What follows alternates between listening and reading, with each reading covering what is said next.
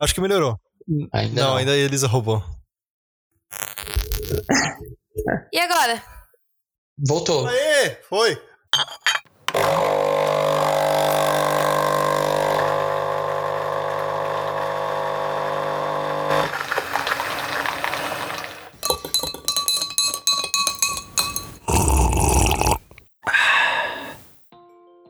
Está começando mais um Depois do Café.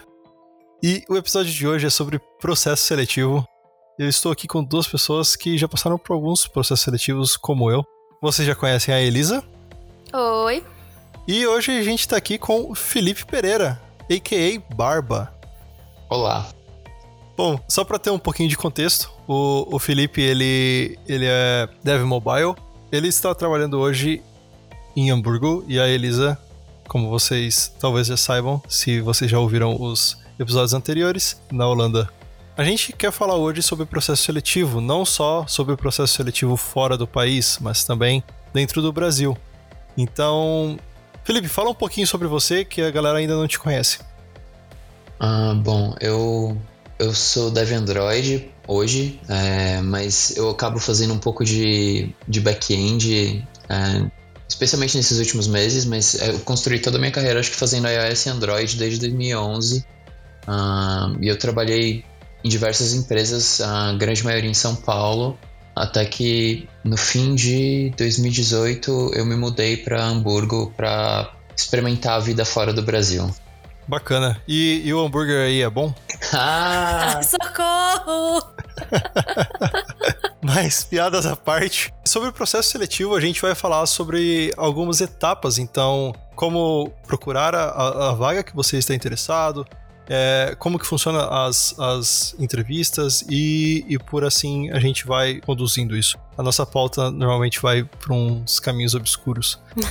como, como que funciona a primeira parte? Como que vocês acabam chegando até a vaga esperada, até a vaga que você gostaria de, de prestar ou, ou, alguma coisa dessa forma? Eu acho que para mim sempre foi muito de procurar na internet mesmo. Mas eu acho que uma coisa que fez diferença para mim foi que, como eu não comecei em tecnologia, eu acho que eu falo isso todo episódio que a gente grava. Tipo, no começo eu não tinha ideia do que era vagas em tecnologia nem nada, porque nem era meu foco. Aí depois que eu passei um bom tempo numa empresa de tecnologia, que eu comecei a ver, tipo, ah, o que, que é que eu posso fazer, o que, que tem a ver comigo. E aí, quando eu decidi sair do, da empresa que eu tava, eu só comecei a olhar no LinkedIn vagas com o mesmo cargo que eu tinha, ou que eu gostaria de ter, que era analista de dados, né? Data analyst.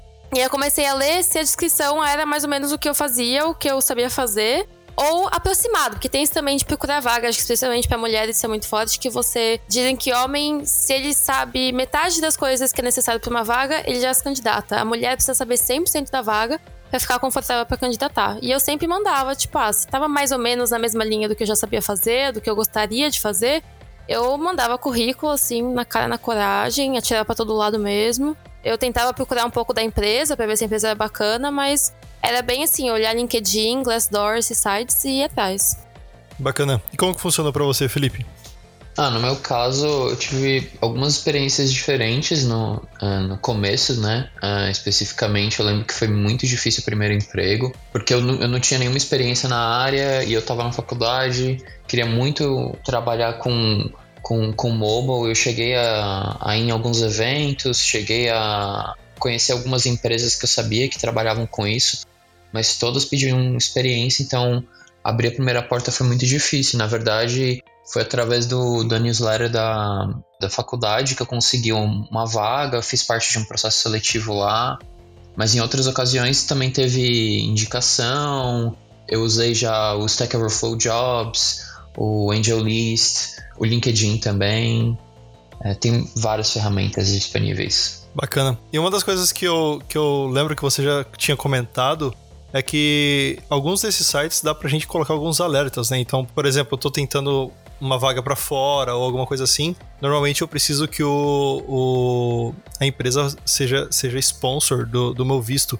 Quais que, quais que eram os, as plataformas que você poderia usar para fazer esse tipo de filtros e também alguns alertas? Um, eu lembro que no Stack Overflow Jobs com certeza tem, e se eu não me engano, o AngelList também tem para você procurar é, regiões específicas, né? Ou você pode procurar só a Alemanha, ou você pode procurar a Europa inteira. e aí você marca lá um, tiquezinho, um checkbox, é, que você quer vagas de, de é, Visa Sponsor. Eu não lembro agora se o Stack Overflow Jobs tem como você fazer tipo um assinar um feed e receber vagas, mas eu lembro que no AngelList ele tem. Ah, também tem o Landing Jobs, que também é uma outra é uma plataforma acho que portuguesa, uh, e eles também têm o mesmo esquema. Você bota alguns filtros e ele te envia uma um, um feed com vagas sempre que ele tem vagas naquele perfil que você pediu. Mas acho que vale dizer também que, por exemplo, na a minha vaga hoje lá da Booking, tinha escrito na descrição da vaga no LinkedIn mesmo, tipo, é, fazemos processos de realocação, ou tipo, não, ou tipo, um dos requisitos era já estar morando na Holanda. Então, às vezes, só de ler a vaga no LinkedIn já, você já consegue ver, tipo, vocês aceitam estrangeiro para fazer o visto ou não. Ah, isso é bem bacana, porque muitas vezes, para quem não sabe como funciona, é, para você trabalhar fora do Brasil, você precisa ter um, um sponsor. Então, esse sponsor é como se fosse, eu acho que traduzindo seria um padrinho, né? É, que aqui na Holanda é tipo. É, é meio que seu patrocinador aqui na Holanda, então ela é responsável pela sua vinda. Mas eu acho que ela meio que, em todos os países, a empresa meio que ela entra com o processo por você. Então a empresa tem que estar disposta a fazer tudo isso por você, porque senão você não, não tem como você vir trabalhar fora. A não ser que você tenha passaporte, né? Passaporte europeu.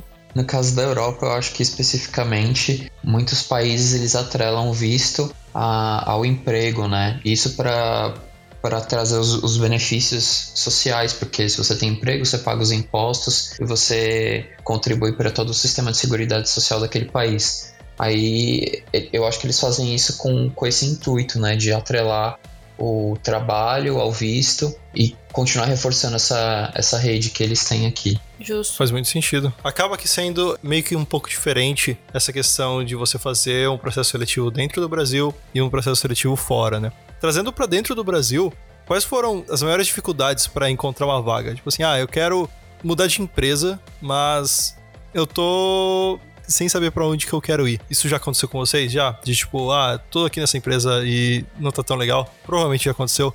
Como que funcionou para vocês encontrarem uma vaga fora da empresa?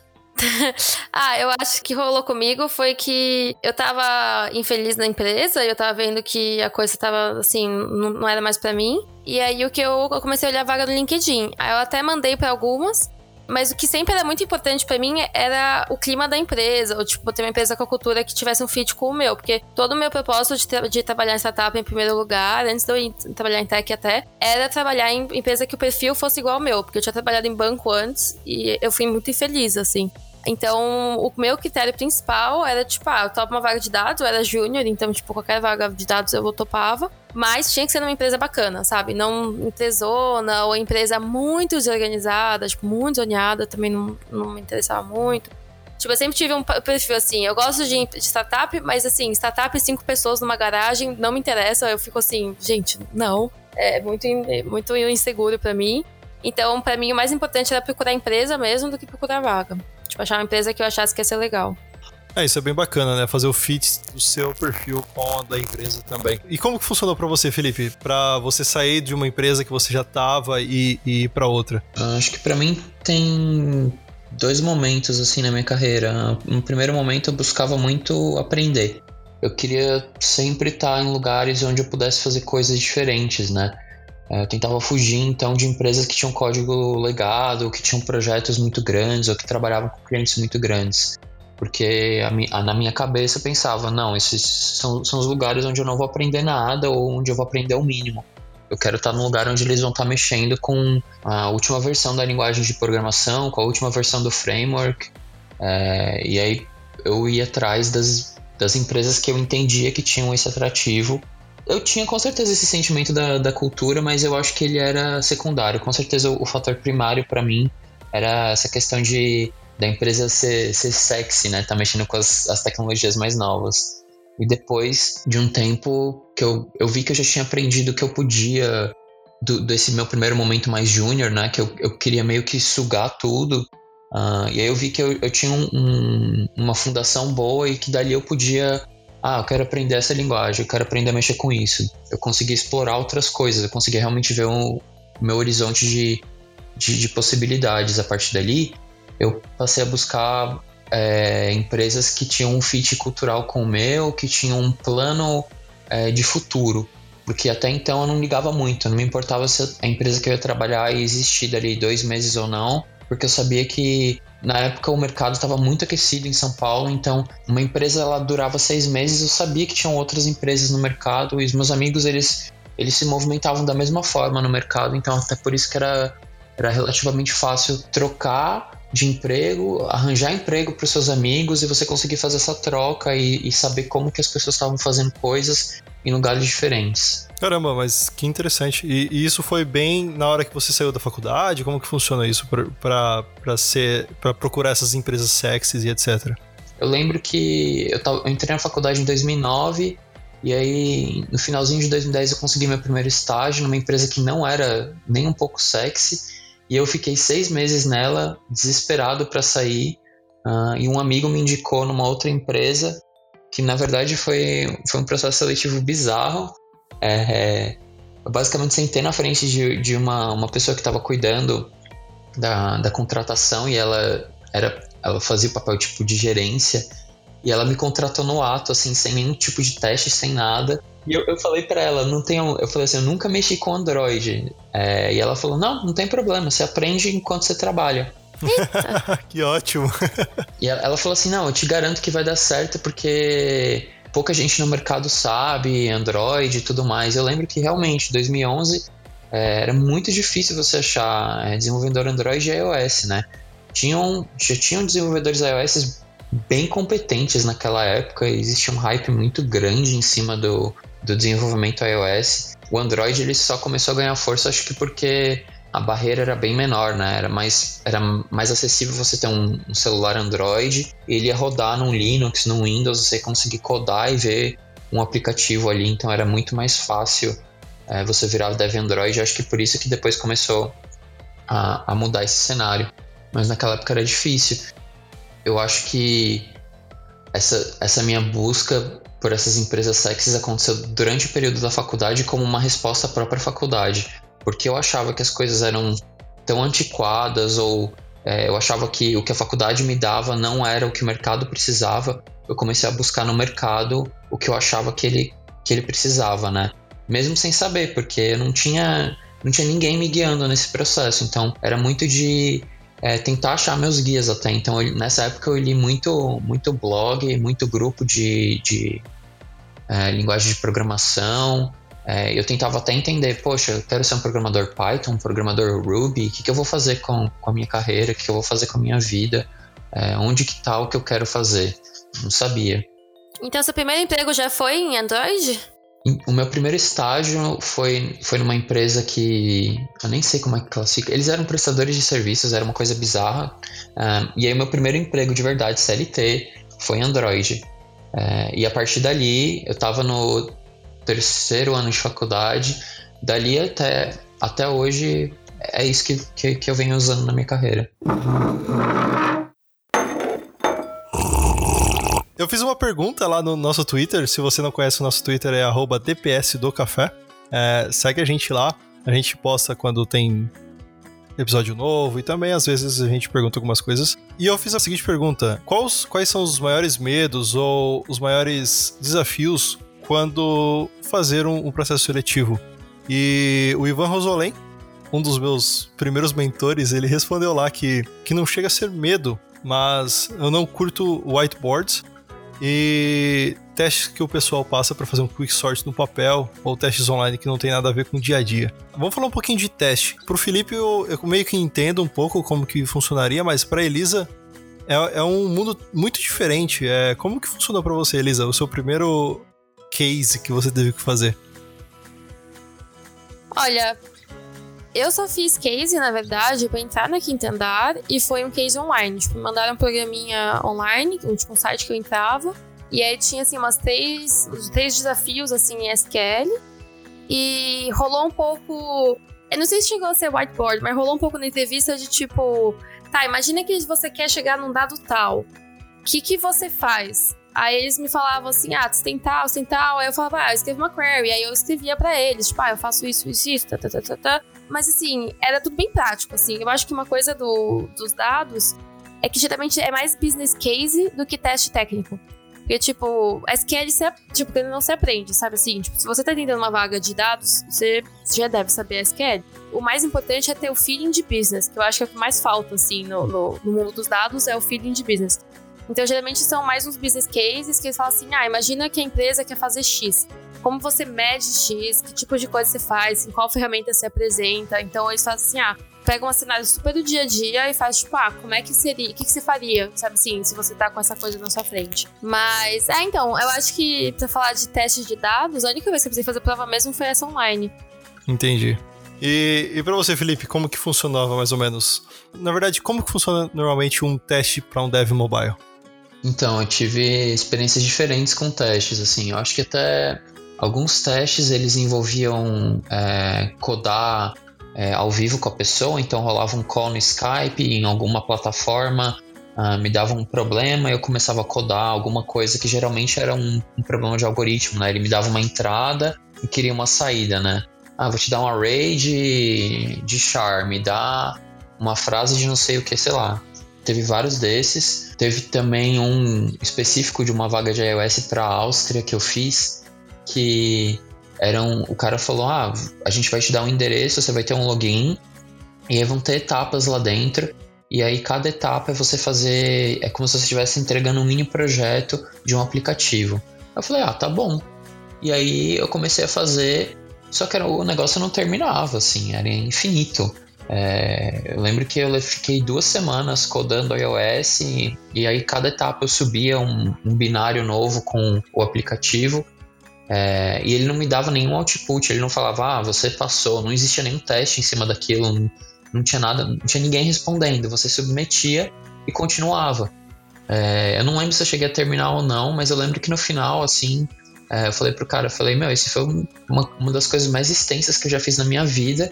Eu lembro que o feedback foi horrível, assim, é, o cara ele falou: Ah, a gente viu que o seu código não era tão, tão bem estruturado, não sei o que. Eu fiquei, meu, mas isso é a coisa mais subjetiva do mundo, né?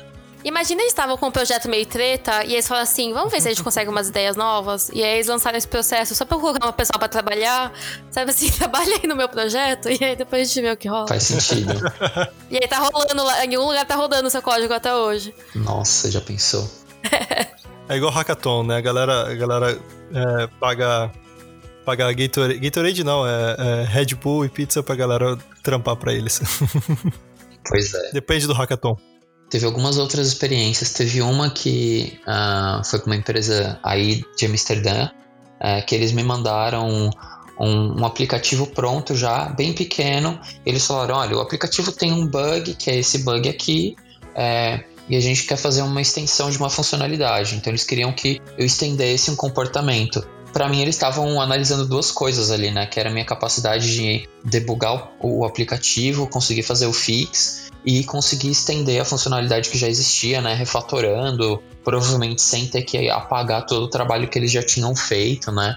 É, e esse foi um, dos testes de código que eu mais gostei até hoje, porque eu falei, poxa, isso realmente é uma coisa que, que eu precisaria fazer no dia a dia nessa empresa, sabe? É chegar, estender uma funcionalidade do aplicativo que já existe e fazer um fix num negócio que já está no ar e que precisa ser, ser lançado hoje porque é, é, é, sensível, tipo, os usuários precisam ter isso hoje na mão deles, né? E já teve também um que era uma entrevista por telefone, técnica, e essa foi a experiência mais horrível da minha vida porque foi a coisa mais abstrata que eu já fiz, que eles me faziam perguntas técnicas sobre estruturas de dados, é aquela coisa, né, que se você acabou de estudar ou se você decorou e aí você sabe a complexidade assintótica de todas as estruturas de dados, você tem tudo na ponta da língua. Mas eu não tinha, já fazia uns três anos eu acho que eu tinha estudado algoritmo e estrutura de dados, então eu só tremi muito e aí quando eu terminei a entrevista eu falei, meu, certeza que eu não passei, mas ao mesmo tempo eu olhei e falei, meu, não vou usar isso no cotidiano, não sei porque eles têm tanto interesse nisso, né? Na época eu não, não conseguia entender a razão da entrevista. E teve whiteboard também. É, eu acho que foram, essas as experiências que eu tive com teste, testes técnicos, né? Mas uma sensação que eu tenho é quando a entrevista é assim meio sem noção, eu fico ao mesmo tempo tipo, tá, beleza, então vocês estão sem noção, sabe? Tipo, já me dá um feeling da empresa, tipo, cara, se, o feeling na entrevista é ruim, eu fico, ah, não vou gostar de trabalhar aí, sabe? Eu, tipo, ah, não vai ser legal. Então eu acho que é até bom, assim, essas experiências ruins, porque já te dá um tipo, putz, ainda bem que já foi ruim agora, que eu não me comprometi a pegar emprego nessa empresa para depois descobrir que ia ser ruim, sabe? Tipo, eu acho que fala muito o processo seletivo sobre o que, eles esperam de você, ou tipo, como, como, eles avaliam as coisas. E aí já te dá um critério pra, tipo, quer trabalhar aí ou não. Eu concordo 100%, porque eu, eu acho que hoje isso é muito válido. Eu acho que hoje muitas empresas que estão contratando na área de tecnologia, elas têm ciência disso. Que se elas estão pedindo para você essas especificidades, então, e elas não têm isso no dia a dia, elas estão só sendo loucas ou querendo aparecer falando, ah, a gente tem uma, uma, uma barreira muito alta aqui, ninguém vai passar no nosso teste porque a gente pede coisas muito complexas. Mas eu acho que lá atrás, assim, quando eu fiz um dos. A, entrevista de telefone bizarro foi há cinco anos. Eu posso estar sendo bem inocente, mas eu quero dar o voto de que, na verdade, eles basearam o processo seletivo deles no processo seletivo do Google ou do Facebook na época.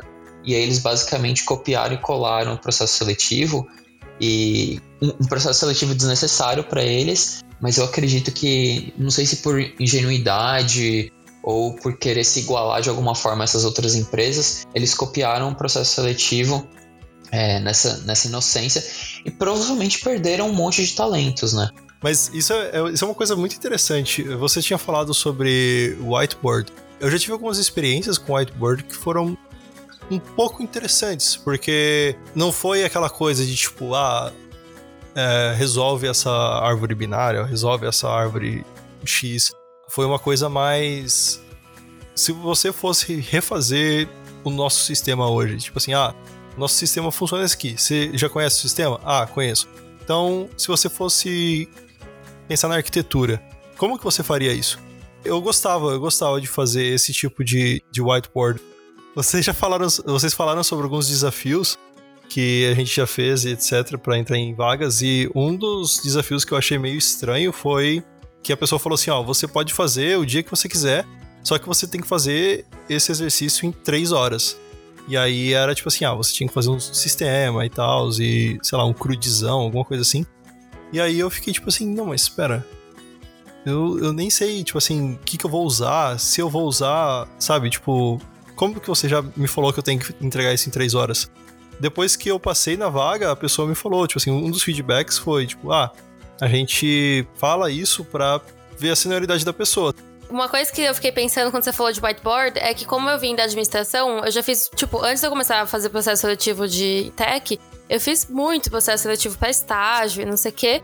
E, tipo, aquela coisa, eu não sabia o que eu queria fazer, eu fiz entrevista para tudo, assim, que tem para fazer de administração. Tipo, marketing, muita consultoria, finanças. E uma coisa que eu sinto a diferença é que, tipo, quando você faz uma entrevista para consultoria, é um case. Aí você tem que fazer perguntas de volta, mas eles querem ver se você faz a pergunta certa. E no final você tem que chegar numa resposta certa. E o que a sensação que eu tenho em tech é que é tipo, tem um problema que é apresentado para você, e você é pra fazer perguntas, e tipo, se você fazer pergunta de volta, mostra que você é crítico e, e, tipo, é legal, assim, ver que você tá exercitando ali, você não tá só tipo, ah, eu tenho esse input de informações e é só isso que eu tenho. Não, você vai atrás, você, você quer saber mais coisas. E, e a sensação que eu tenho é que, tipo, você pode fazer perguntas e o caminho que você for é o seu caminho. Sabe? Você não tem uma resposta certa que você tem que chegar. Tipo, eu sinto uma coisa em tech que é tipo, ah, faz pergunta, tipo, vê aí como é que vai. E, tipo, quanto mais perguntas você fizer e mais interessado você parecer, é melhor, assim. Como que funciona para vocês? Vocês também entrevistam a empresa? Tipo, vocês têm essa, essa questão de. Uh, vocês me acharam interessante? bacana, mas eu também quero ver se vocês são interessantes. Quais são as perguntas que vocês fazem normalmente? Eu sempre faço muita pergunta se tem business case, tipo, ah, eu tô pensando nesse caminho, mas eu tenho que levar em consideração isso. Ah, a gente já sabe disso? A gente já tem essa informação? Ou essa informação não é dada? Tipo, eu faço um monte de pergunta. E uma coisa que eu sempre faço para meio que entrevistar a empresa de volta é que eu sempre faço uma piada. Tipo, sempre começo a entrevista, eu faço assim, ah, um comentário engraçado, uma piadinha, assim, uma coisa pra, pra descontrair. E eu vejo se a reação é boa, sabe? Se todo mundo dá risada e faz pedra junto, eu falo, putz, muito mais legal, sabe? Se fica todo mundo meio tenso, eu falo, puta, meio chato, né? Meio, meio desconfortável. Então eu faço, eu tenho esse, esse, meu teste, assim, que é tipo fazer uma piada na entrevista pra ver qual é a reação. Não, realmente, essa questão da, da, da piada eu sempre faço também e, e, e é uma coisa para você também ver se a pessoa que tá te entrevistando, ela também é aberta para isso, porque às vezes você faz uma entrevista com o CTO e você faz uma, uma piadinha, alguma coisa assim, e o CTO fica muito sério, então você consegue ver mais ou menos, tipo, essa pessoa que é o CTO, ela, ela é amiga da galera ou não? Qual que é o, o caso mais mais legal de ser entrevistado que vocês acham? Tipo, ser entrevistado, por exemplo, um CTO ou, uh, sei lá, um diretor ou diretora de, de tecnologia ou mais os devs que você consegue conversar mais ali, tipo, sobre o dia a dia e etc? Putz, é... eu acho que depende. Já teve situações que no começo eu lembro que eu fui entrevistado muito pelos próprios fundadores da empresa, porque eram startups de cinco pessoas. Então, é, eu falei com um cara que teve a ideia, que criou o negócio ali, né? E uh, era um pouco. Era bastante pressão, né? Porque você tinha que impressionar o cara e eu sabia que era uma questão mais de vender meu peixe do que ser tecnicamente bom, porque muitas vezes eles eram, sei lá, advogados, marqueteiros ou administradores de empresa. Então eles não estavam interessados em saber se eu, se eu codava cinco anos. Eles, ah, você já fez um aplicativo? Legal. Então, é, mas é, eles queriam saber se eu era responsável, se eu ia estar lá todo dia, é, se quando acontecesse alguma coisa eu poder realmente é, chegar junto e resolver. Acho que essas eram as preocupações deles. Para mim, pessoalmente, com o tempo, eu passei a gostar muito mais de, de ter contato com os desenvolvedores, principalmente se for o time com o qual eu vou trabalhar. Eu, e eu sempre tento alcançar isso. Quando estou fazendo um processo seletivo, é perguntar: é, essas pessoas são as pessoas com quem eu vou trabalhar? Porque se forem, aí eu já, já consigo sentir como que vai ser meu entrosamento. Se não forem aquelas pessoas com quem eu vou ter contato, é, eu só espero, né? Eu fico rezando para aquela cultura que eu tô vendo ser a mesma cultura que o meu time vai ter, porque daí eu vou tomar uma, uma decisão mais embasada, né? Não, com certeza. Uma das coisas que você falou sobre cultura, então, tipo, você tá, se, tá sendo entrevistado pelo seu time e entender se aquela cultura que estão te mostrando é o que a empresa adota, é, é bem interessante porque normalmente, sei lá, alguns times, ou na verdade algumas empresas, elas não gostam muito de sair daquela receitinha de bolo que eles têm. Eles estão acostumados com o Scrum, e aí você fala, vamos testar Kanban? Eles entram em pânico, né? E, e é muito interessante ver isso antes de você entrar na vaga, porque é, se você pergunta se, a, se cada, cada time tem o seu próprio tipo de, de, de processos e etc., você consegue ver um pouco que a empresa ela é um pouco mais flexível nisso, né? Tem algumas empresas que elas são bem rígidas nessa questão. E aí, uma coisa que eu acho foda também de startup é que, como todo mundo chega cheio de ideia e todo mundo quer sempre melhorar, as empresas mudam muito rápido. Então, sempre que alguém vem me perguntar, tipo, ah, tô vendo, por exemplo, na Quinta Andar, que eu trabalhava no Brasil, tipo, ah, tô vendo lá, não sei o que, eu falo, olha, na época que eu trabalhei lá, era muito legal, as coisas eram assim, assim, assado. Mas pode ter mudado tanto desde a época que eu trabalhei lá que é difícil saber, né? Tipo, às vezes você, sabe, você tem uma informação de que ah, a empresa é assim, é bacana tal, mas aí mudou o contexto, mudou as pessoas, mudou. Sabe assim, antes a empresa estava indo bem, aí de repente a empresa não tá mais indo tão bem, e aí muda tudo. Tipo, isso é uma coisa que eu acho foda dessa nossa vida de trabalhar em startup, que é tipo, mano, é uma, é uma aposta cega, assim, porque as coisas não são definidas. Então pode estar tá indo pra um caminho legal, pode estar tá indo pra um caminho ruim. Eu queria fazer só um recorte rápido com, com relação a isso. Você está falando dessa, dessa coisa das startups terem momentos diferentes e tudo mais. Nós três trabalhamos na Easy, né? Eu, na verdade, fiz três entrevistas para Easy, três momentos diferentes. Uma em 2014, uh, uma em 2015 e aí depois em 2017 eu acho que eu fiz a entrevista em meados de setembro, alguma coisa desse tipo. Eram empresas completamente diferentes, as pessoas que estavam lá dentro, mas é incrível como na primeira entrevista, eu lembro que eu entrei no escritório. É, na verdade, eu estava saindo de uma outra empresa que ficava no mesmo prédio e eles se conheciam. Eles falaram: Ah, passa lá na Isa, a gente conhece os caras, eles são super bacanas, vai que eles querem te contratar. E os caras tinham os contatos. Eu fiquei assim, olhei para o cara e falei: Nossa, que bizarro, mas tudo bem. Eu lembro que eu desci na hora para conversar com alguém da Easy e, e, eu entrei no escritório. Eu não vou lembrar quem era o desenvolvedor, uh, mas eu acho que ele era desenvolvedor back-end. E eu lembro que ele conhecia o Baldock. Grande Baldock. Ah, eu sou fã número um do Baldock. o Baldock, eu tinha, eu tinha trabalhado numa startup antes, e o Baldock trabalhava em outra startup, mas no mesmo escritório, então eu conheci ele de lá. E eu lembro que eu entrei no escritório, eu não lembro como, alguém, eu não lembro como, mas de alguma forma eu cheguei nesse cara e ele falou: Ah, eu conheço o Baldock. Eu falei: Pô, eu também. É, e enfim, e aí depois, no, segundo momento, foi com, com Jesus, que já estava trabalhando lá. É, eu lembro que ele queria muito me levar para o time iOS, mas foi num momento inoportuno para a Easy, né? A Easy estava passando por uma reestruturação na época, acabou não rolando. E aí em 2017 é, foi o Juliano que acabou me indicando é, e eu fui fazer a entrevista e foi a entrevista que eu, que eu fui, acho que me senti bem relaxado para fazer assim. A minha entrevista na Easy foi um, quanto engraçada porque foram cinco pessoas me entrevistando. Foi tipo aquela roda viva, sabe? Eu lembro que o Claudson, que teve no nosso episódio anterior, ele ele foi uma das pessoas que me entrevistou.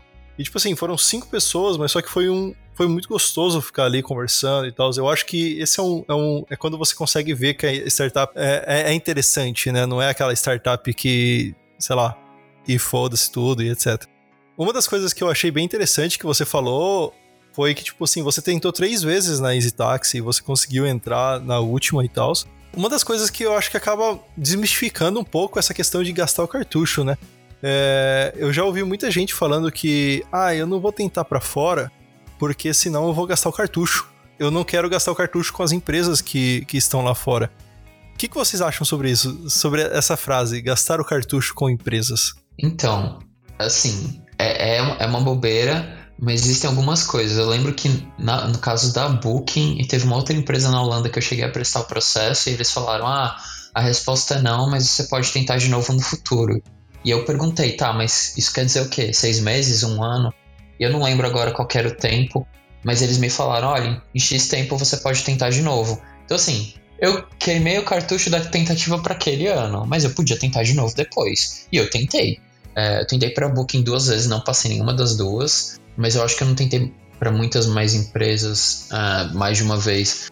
Mas, é, assim, existe a priori uma grande disponibilidade de empresas fora do país. É, dificilmente você vai queimar o seu cartucho a ponto de ah, não posso mais ser entrevistado por aquela empresa, ou eu não posso mais ser entrevistado naquele país. Meu, isso não vai rolar, relaxa.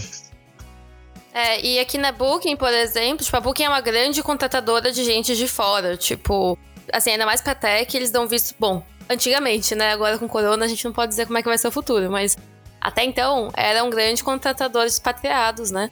E, e o que rola é que você nunca é contratado pelo seu time que você vai trabalhar. Isso é uma coisa que eu sinto falta até, tipo, né? Tipo, no Brasil, sempre que eu fazia entrevista, era tipo, ah, com quem eu ia trabalhar diretamente. Então dava pra ter aquele feeling e tal. Na Booking você é contratado pra vaga. Então você é contratado, tipo, pra ser analista de dados. Aí pra que time você vai depois, é, é, vai ser definido depois de você passar. Então quem tá te entrevistando é tipo, se eu fosse ter essa pessoa no meu time, eu ia gostar, e pode ser que você acabe no time da pessoa, pode ser que não. Tipo, tem gente que eu fiz entrevista que eu nunca mais vi na minha vida, e tem gente que eu acabo vendo bastante. E é, o que eu fico é tipo, quando você fizer entrevista, você nem vai lembrar com quem você falou, a pessoa não vai lembrar que falou com você. Tipo, você não vai estar tá gastando cartucho, tipo, nossa, eu falei com ela dois anos atrás e não gostei. Tipo, não, sabe assim. A não ser que você seja um babaca e faça uma marca muito forte na pessoa, ela nem vai lembrar de você. E a chance de ela te entrevistando depois é muito pequena também. Então, por isso que eu acho que é tipo, relaxa, sabe? Tipo, é uma. É, sabe assim, você não tá queimando cartucho nenhum. E é bom até, eu acho, ter experiência e ter um não. Eu vim trabalhar na Holanda, mas foi a terceira empresa que eu prestei. Tipo, foi a terceira empresa que eu fiz entrevista até o final. Eu prestei muitas empresas. Tipo, eu mandei currículo pra tudo quanto é canto. É, eu fiz entrevista com três empresas, de, tipo, fazer várias entrevistas e acabei passando em uma. Então, tipo, é, se tivesse feito só uma, é, e aí, sabe? não ia ser 100% de aproveitamento. Então eu acho que é bom testar várias vezes. É, acho que uma dica que eu, que eu dou para as pessoas, inclusive para pessoas que estão aqui, que às vezes querem se mudar, né? Falam, ah, eu quero, quero ir para Holanda, eu quero ir para Munique. A pessoa tem um, tem um objetivo mais específico, né? Aí ela fala, poxa, eu não quero tentar prestar para cinco empresas que são as empresas que eu gostaria de ir, receber ou não, e depois não ter mais o que fazer, ter que esperar seis meses, um ano para tentar de novo. Aí eu falo, pô, tenta então com outras empresas que vão ter o mesmo nível de teste, mas que não estão dentro do que você gostaria de ir. Sei lá, por exemplo, ah, não, jamais moraria na Suíça. Tenta para a Suíça. Ou se você está em São Paulo, você fala assim, ah, eu queria trabalhar na Uber, queria trabalhar no Nubank, mas eu não me sinto confortável fazendo o teste deles agora. Aí você vai e tenta outras coisas, sei lá, tenta o iFood, onde está acontecendo um exercício real do processo seletivo, né, onde tem experiência verdadeira, completa ali com pessoas reais, com empresas de calibre. Mesmo que você receba o sim, você, a menos que você queira ir, no fim das contas, você vai falar, não, beleza, é, mas eu não, não tô afim. E não é um problema você falar que você não tá afim. Porque existem muitas razões para você ter incompatibilidades com, com empresas Sim, total. Teve uma entrevista que eu ia fazer, foi até uma vaga que eu, eu passei, na mesma época que eu passei na Easy e eu acabei indo pra Easy. E era uma consultoria de branding, era uma coisa assim super ADM. E aí tinha assim, eu cheguei para fazer entrevista, eu fiz várias entrevistas, aí eu cheguei pra fazer com o CEO. E aí na parede do escritório tinha tipo os valores da empresa.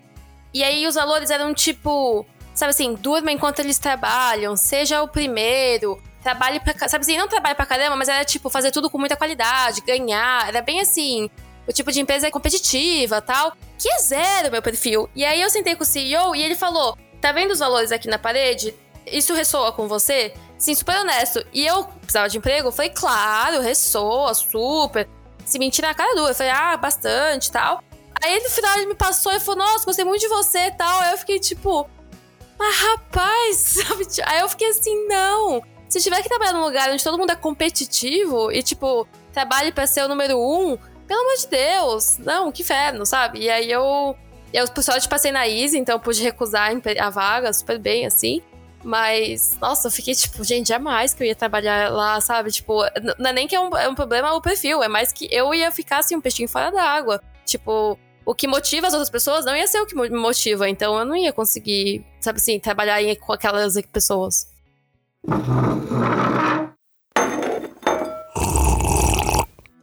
Bacana, eu, eu achei bem interessante que a gente falou bastante sobre como a gente passou sobre processos seletivos e como que a gente lidou com isso. Segunda vez da sorte, né? Porque ontem a gente tentou gravar também e não deu certo, travou tudo. E agora que a gente tá fazendo online, isso acho que acontece, é normal. Mas muito obrigado, Felipe, pela, pela sua, pelas suas histórias e por ter compartilhado com a gente tudo que, que você já passou. Espero que ajude alguém. E muito obrigado, Elisa, também. Mais alguma coisa que vocês gostariam de adicionar? Ah, eu sim. É, eu queria agradecer vocês dois pelo convite, o espaço. É, e eu realmente espero que a, as nossas experiências ajudem as pessoas a, a perder o receio que elas têm e, e conseguir lutar pelo, pelo que elas querem, né? Especialmente nesse momento, que é um momento bem difícil para todo mundo. É, uma coisa que eu queria deixar é que, tipo, a gente falou sobre poder rejeitar a empresa e poder receber proposta e falar que não quer ir e tal, mas assim, eu já fui recusada para muito emprego. Eu já mandei um monte de currículo que, tipo, nem me responderam, sabe assim? Não é 100% de, de aproveitamento, sabe? Tipo, faz parte ter umas recusas e às vezes acaba sendo bom, porque é, às vezes é por perfil mesmo, então você não ia ser feliz naquele lugar. Então acaba sendo bom quando você recebe uma, uma recusa de um emprego. É, é, chato, a gente fica triste, mas eu acho que as coisas sempre dão certo, sabe? As coisas caminham no caminho que elas devem caminhar. Então, não precisa ter medo de, de, de receber um não também, faz parte. Ah, eu acho que a gente falou bastante sobre o, o caminho feliz, né? Porque existem muitos empregos que ou, e muitas pessoas que vai receber uma proposta e viu que a empresa não é tão legal e vai ter que aceitar porque tipo assim foi o foi a empresa que deu certo e, querendo ou não, precisa de grana, né? Então, é, acaba acontecendo isso. É, eu acho que tem, um, tem, uma coisa só que eu queria, que eu queria falar, assim, pegando esse gancho de vocês, que é, quando eu penso nisso, é, eu, eu, eu tentei vir para a Europa algumas vezes antes, né? Porque era um, era um sonho meu, um objetivo meu. E eu simplesmente fui rejeitado em todas as vezes menos na última, que foi quando eu consegui o emprego. Então, assim, eu só passei uma vez. Faz sentido. E também é, é o que a gente falou, né? Então, tipo, vai, vão ter processos seletivos que vão ser bem estranhos, vão ter processos seletivos que eles vão te passar um teste no papel e você vai ter que resolver na hora. E às vezes você realmente pode levantar e falar assim: ah, não vou querer resolver isso, mas é aquela coisa que às vezes você realmente precisa do emprego, então uh, você vai ter que sentar e fazer aquela, aquele teste que é bem chato, que é bem ruim. E eu espero que as empresas de tecnologia comecem a, a ver que teste em papel, whiteboard, essas, que, essas questões que não são do dia a dia, às vezes você não está nem testando a pessoa, você só está colocando um teste para ocupar essa pessoa e fazer de conta que você vai avaliar por alguma forma. Bom, espero que, que foi legal para vocês. Foi muito legal para mim. Você tem Instagram, não tem? Tenho Twitter. Então passa o seu Twitter aí, Felipe. Se eu lembrasse, calma aí. Mas é porque eu não uso. Ó, Felipe com I, underline MP. Então se você quiser seguir o Felipe no Twitter, é Felipe com I, underline MP. E segue a gente também, arroba DPS do Café. E muito obrigado. Até a próxima, então. Um beijo, fiquem bem. Obrigado.